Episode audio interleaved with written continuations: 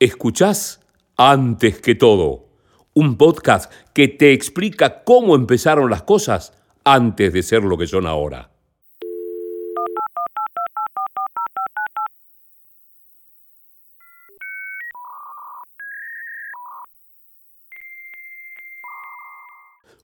José Di Bartolo te invita a un viaje al pasado cercano, de la mano de los protagonistas que cambiaron la forma de entender las cosas. Bien, antes que todo hablamos con Ismael Briasco, que se desempeña como CEO de Big Smart Labs, consultora de transformación digital, y además es cofundador y CEO de LinkUp, una aceleradora de negocios en LinkedIn, y junto con su marca personal genera contenido y comparte conocimientos sobre las ventajas de adaptarnos al mundo en el que vivimos. Pero antes, en el 2000, creó psicofxp.com, una comunidad de conversaciones temáticas líder en Latinoamérica con más de 20 millones de usuarios. Una locura, como lo definió él. Una charla sobre cómo inició este espacio, considerado previo incluso al nacimiento de blogs y la enseñanza que dejó para miles de usuarios. Y era la forma en que, en que la gente se podía comunicar con otras personas, más, con personas que no conocían, ¿no? Porque había, viste, estaba ICQ, o sea, tenías herramientas para, para comunicarte, pero lo que te daban los foros era la posibilidad no solamente de comunicarte con personas que no conocías, sino con personas que además le gustaban las mismas cosas que a vos, porque los foros lo que tenían era esa particularidad de que se solían agrupar por temáticas. Entonces, eso fue lo que, lo, que, lo que hizo para mí que el foro em, eh, creciera tanto en ese momento y explotara, porque era cómo, cómo me encuentro yo con otra persona fanática de el aeromodelismo. Era muy difícil en esa época. Hoy por ahí, nada, lo googleas y listo, ¿viste? vas a algún grupo de, Facebook y lo encontrás. Bueno, en esa época no había Facebook, los foros hacían eso, hacían de grupos de Facebook, básicamente. ¿Y, cómo nace un poco la experiencia de ustedes en Psico? Eh, Psico nace como una, eh, una casualidad o causalidad. Eh, yo vivía en esa época en los foros, en, en los chats, perdón, las salas de chat, en IRC, algo que ya ni sí. existe, pero lo usan los muy nerds. Eh, y, lo que pasaba era que nos compartíamos de todo en esas salas de chat entre varios nerds que laburábamos en diferentes compañías y nos compartíamos mucho piratería, ¿no? ¿Viste? De dónde bajarse películas, juegos, bla, bla, bla. Y el problema que teníamos era que, claro, yo iba al otro día, entraba al chat y para encontrar lo que habían compartido el día anterior me tenía que scrollear horas y horas de, digamos, de, charlas sin sentido, que en alguna aparecía un link, y era como engorroso, ¿viste? Encontrar lo, interesante que se había compartido el día anterior. Y en, ahí se me se prende la pared y le digo, le digo a ese grupo, che, ¿por qué no creo un foro? Eh, y los invito, eh, me armo un forito en un servidor que tengo acá en la oficina, eh, los invito y se meten ahí, dejamos el chat para charlar pavadas y el foro para publicar estas cosas. Así arrancó arrancó de esa forma, con el fin de poder publicar todas las cosas que nos compartíamos interesantes para que no se pierdan en el tiempo, quedaran documentadas en un foro. ¿Qué año fue eso? Eso fue exactamente en noviembre del 2000. Y a partir de ahí, ¿qué fue la explosión de, los y Fue primero, viste, de boca en boca. Claro, de psico. Bueno, había pocos foros en ese momento, eran muy poquitos los que estaban. Eh, me vienen a la cabeza algunos, me, vienen hasta los, logos y no me acuerdo ni el nombre. Los logos retro. Estoy viejo.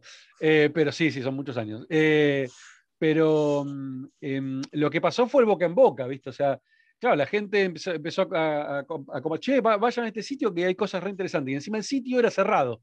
O entraba y tenías que sí o sí registrarte para poder ver lo que había dentro. Entonces eso generaba toda una cosa mística y de curiosidad de que quiero pertenecer a este lugar y nosotros te autorizábamos, ¿viste? encima te registraba y para esperar dos días a que yo tuviera tiempo en mi trabajo, entrar y ver todo lo que estaban pendientes y, aceptarlos.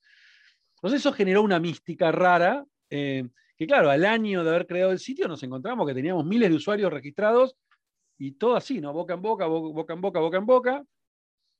Y bueno, y fue pasando el tiempo y eso fue creciendo. Eh, y un día dijimos, che, ya no puedo mancarlo más en el servidor de la oficina. Porque... Ah, pero no, no, miento, no. La empresa cerró, yo trabajaba en una .com y quebró, como todas las .com de esa época. ¿Y qué hago ahora? Cierro el sitio, que no sabía qué hacer. Y agarré y, lo, lo, y una empresa que, amigo, que terminaron siendo amigos de la casa, eh, me dijeron, che, mira, te bancamos si querés, eh, con un banner, ponernos un banner en el sitio, yo vendía notebooks, eh, y con ese banner, con, este, con, esta guita, te, te pagas el hosting. Te pagamos el hosting. Entonces nos pagaron el hosting por un año. Al año, eh, otra vez había que renovar el hosting y ya habíamos crecido mucho. y la empresa de hosting nos ofrece darnos hosting de por vida gratis a cambio de que le pongamos el loguito abajo, que era el server.com.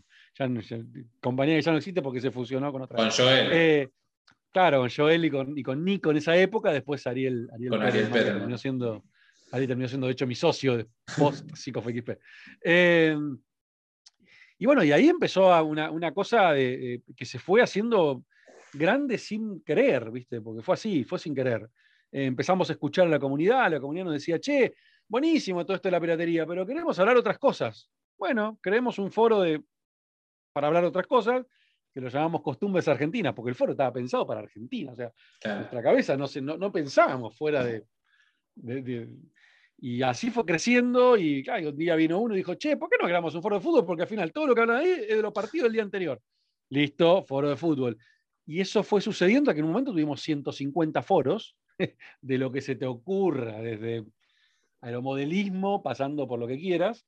Em, y bueno, nada, y, terminó convirtiéndose en una mega comunidad que llegó a visitarla más de 20 millones de personas por mes.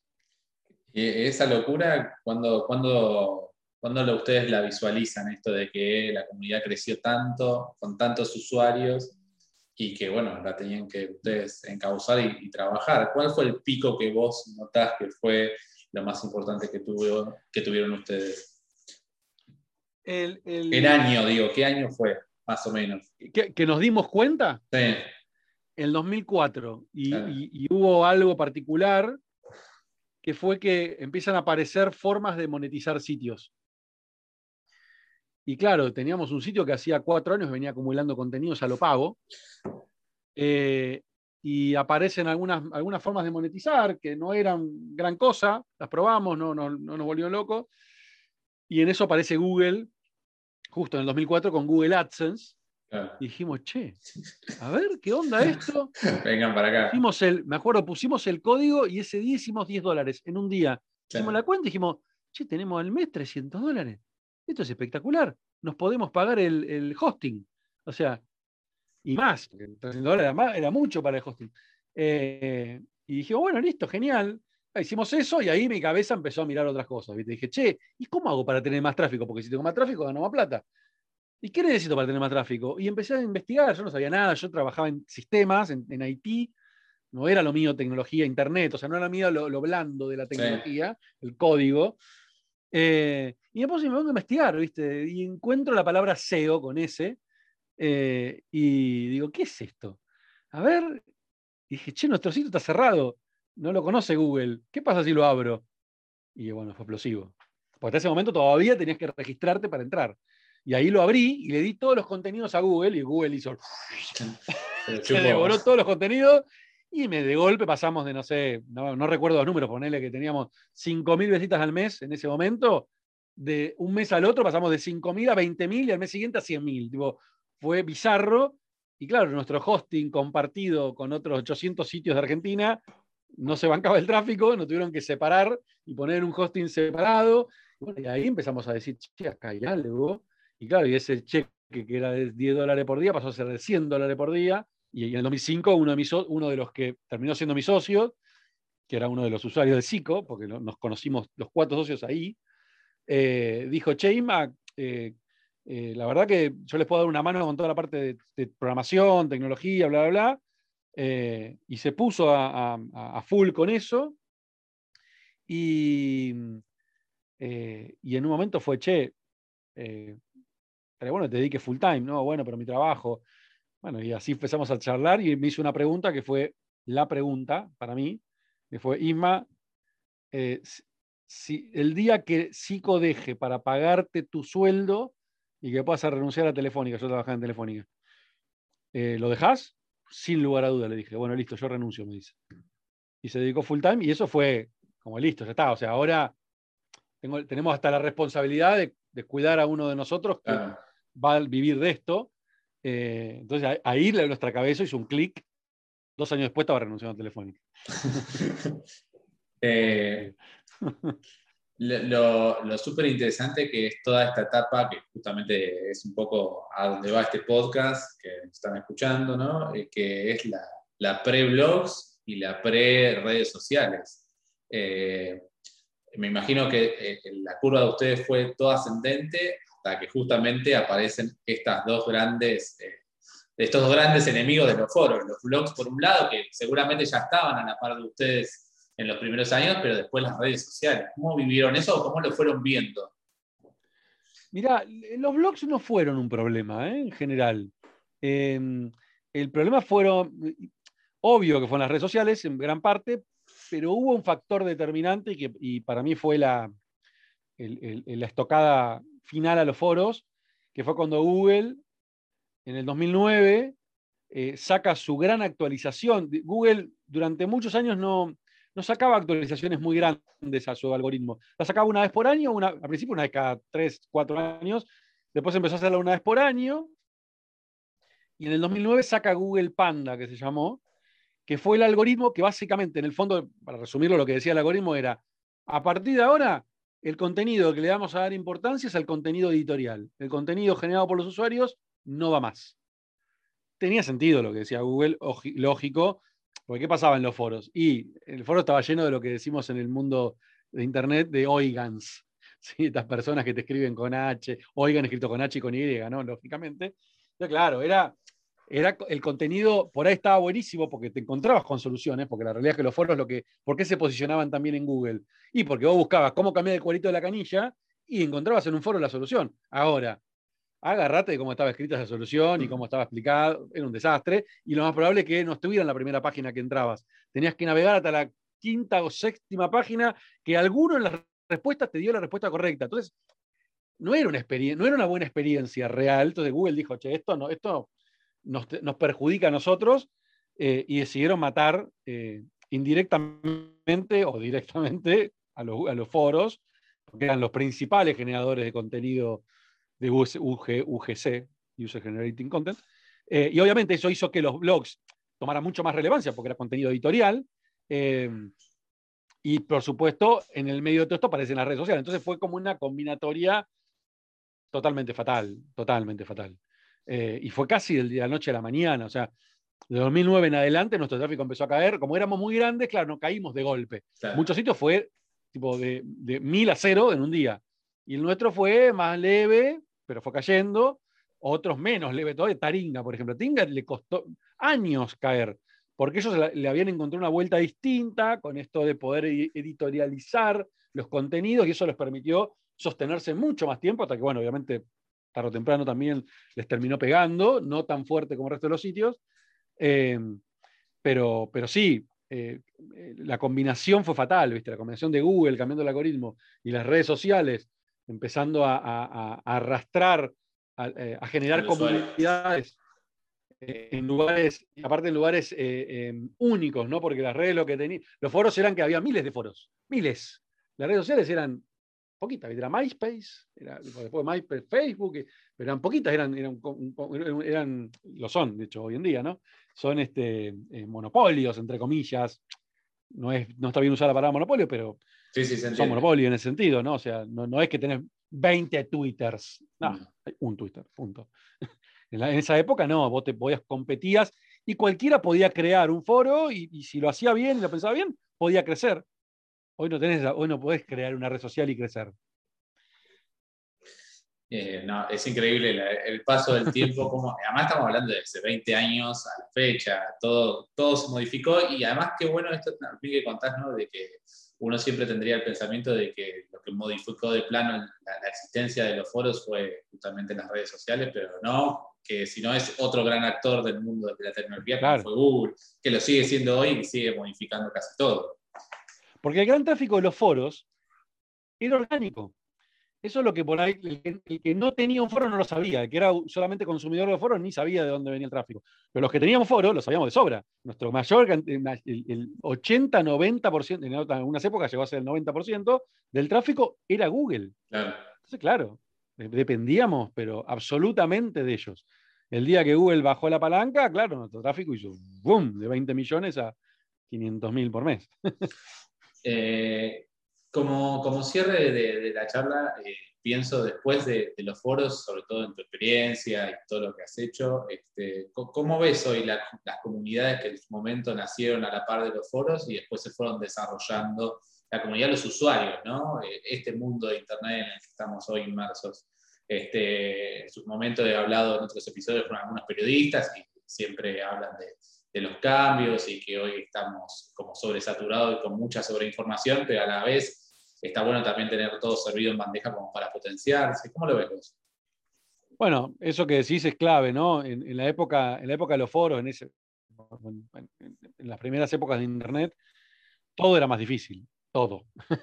todo costaba más porque había que buscarlo mucho más, o directamente ni estaba era, era todo prueba y error constante, ¿no?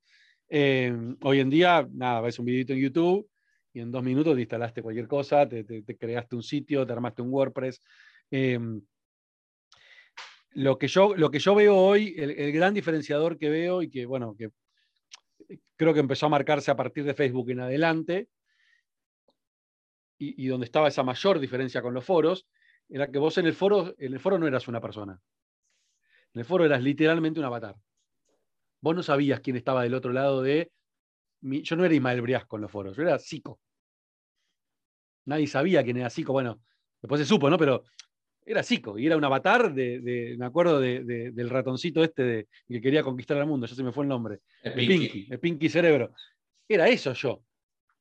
Hoy, en las redes sociales, eso no existe, excepto Twitter, que es el único que tiene esa cosa todavía de, eh, ah, de, poder esconderte atrás de un nick. Pero el resto de las redes sociales es raro. ¿sí? Si bien Instagram tiene algo de eso, en su gran mayoría no, es la persona con su nombre y apellido ni hablar de, obviamente, de Facebook y de eh, LinkedIn, ¿no? Son nombres y apellidos. Eh, entonces, eh, el, tema de, el, tema de las redes sociales creo que hoy está dividido en esto del el anonimato y el, exponerte públicamente. creo que hay, una, gran diferencia en eso y que creo que, el mayor, que los foros ya lo tenían, porque hoy hablan de haters, hoy está de moda todo este tema de los haters, de las cancelaciones en los foros ya existía eso y era tremendo. Eh, el tema es que hoy, eh, claro, como hoy está todo concentrado en una sola plataforma, la visibilidad de eso es, enorme y hay una, una, falta de responsabilidad de lo que conlleva el, tener un, perfil online eh, que creo que se ha, se ha prostituido demasiado en las redes. O sea, que si bien en los foros pasaba, quedaba circunscripto un ámbito muy chiquito. Y se, armaba, se armaban puteríos, pero era en el ámbito del foro. ¿sí?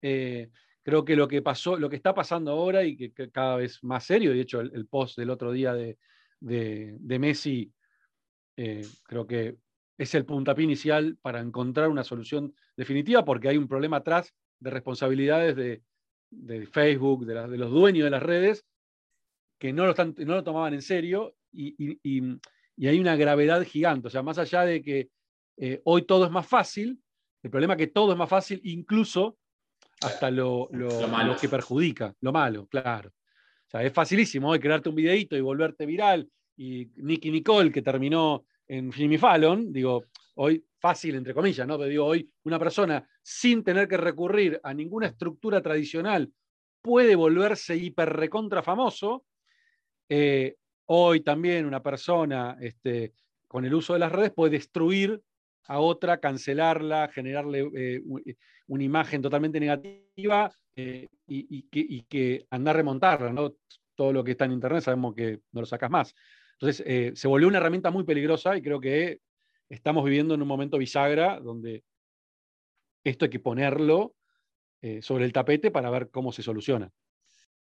Escuchaste Antes que todo, un podcast pensado, producido y realizado por José Di Bartolo. Todos los episodios están disponibles en Spotify. Seguí a arroba José Di Bartolo en las redes para más contenidos relacionados.